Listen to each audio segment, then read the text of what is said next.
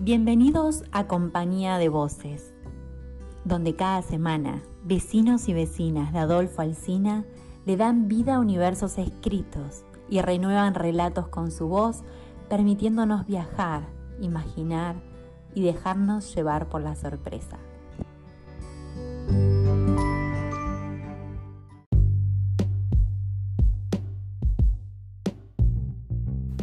Hoy nos acompaña con su voz Rosana Dota, de Carué, narración oral espontánea titulada Mis Olores.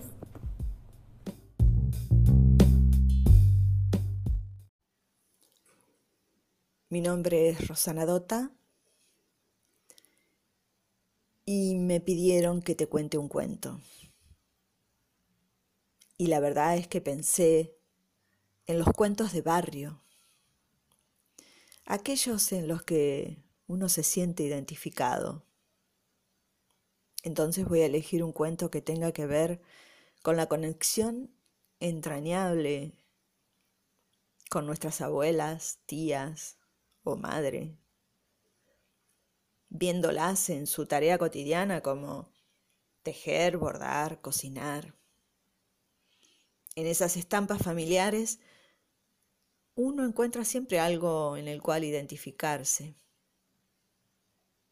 Y entonces te voy a contar del recuerdo de los olores. Porque uno tiene varias memorias.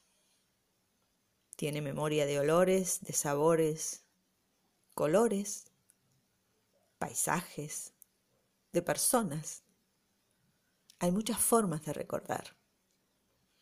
Y esta vez te voy a, invitar a recordar los olores de mi niñez, de cuando era chica. Y yo te cuento que mi abuela era una mujer que tenía muchos olores. Sí. ¿Sabes que sí? Era una mujer sólida, de cabello gris enrulado, y transmitía sabiduría. Me ayudaba a hacer los deberes y tuvimos una relación de complicidad constante. Yo llegaba a su encuentro y me encantaba su olor en el pelo. Era como menta tal vez. Biodop se llamaba esa crema del pelo. Y también me gustaba el aroma a limón de sus manos, porque como ella era modista, después de lavar los platos agarraba un trocito de limón ya exprimido y se lo empezaba a pasar mientras salía al patio, al sol, y a ver si los lirios habían florecido. Se pasaba la cáscara de limón por las uñas. Bien minucioso era ese trabajo. Después se las lavaba y se ponía crema. La vieja y querida crema Hins, color rosa. ¿Te acordás? Y se sentaba en su máquina de coser al lado de una ventana que daba a la calle. Me acuerdo cuando me pedía algo de su habitación, que fuera a buscar al placar de su ropa.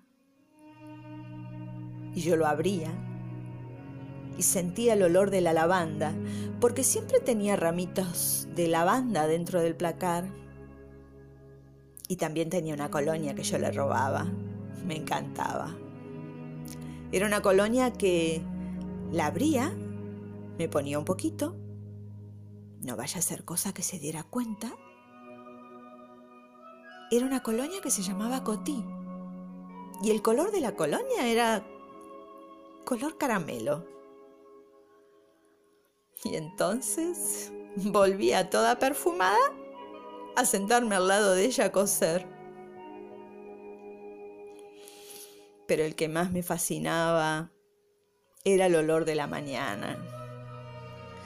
Cuando ya me había levantado y sentada en la cocina me ponía a hacer los deberes y charlábamos mientras.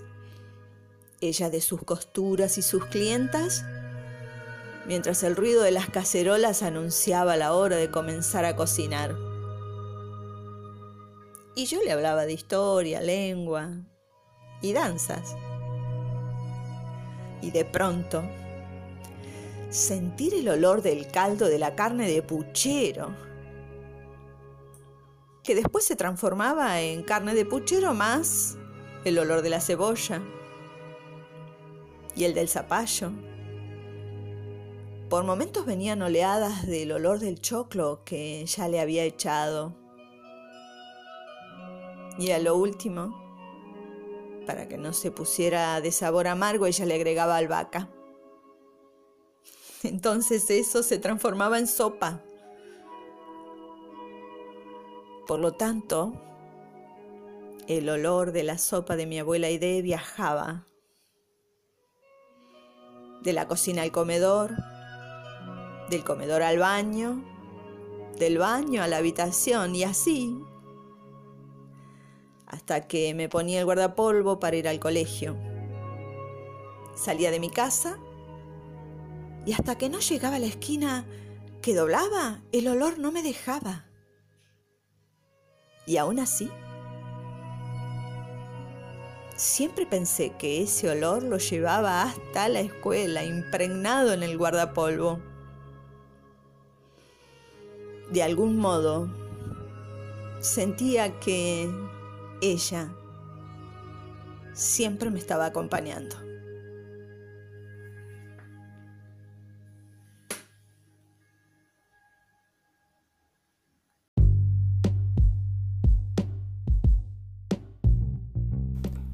Compañía de voces. Sumate vos también.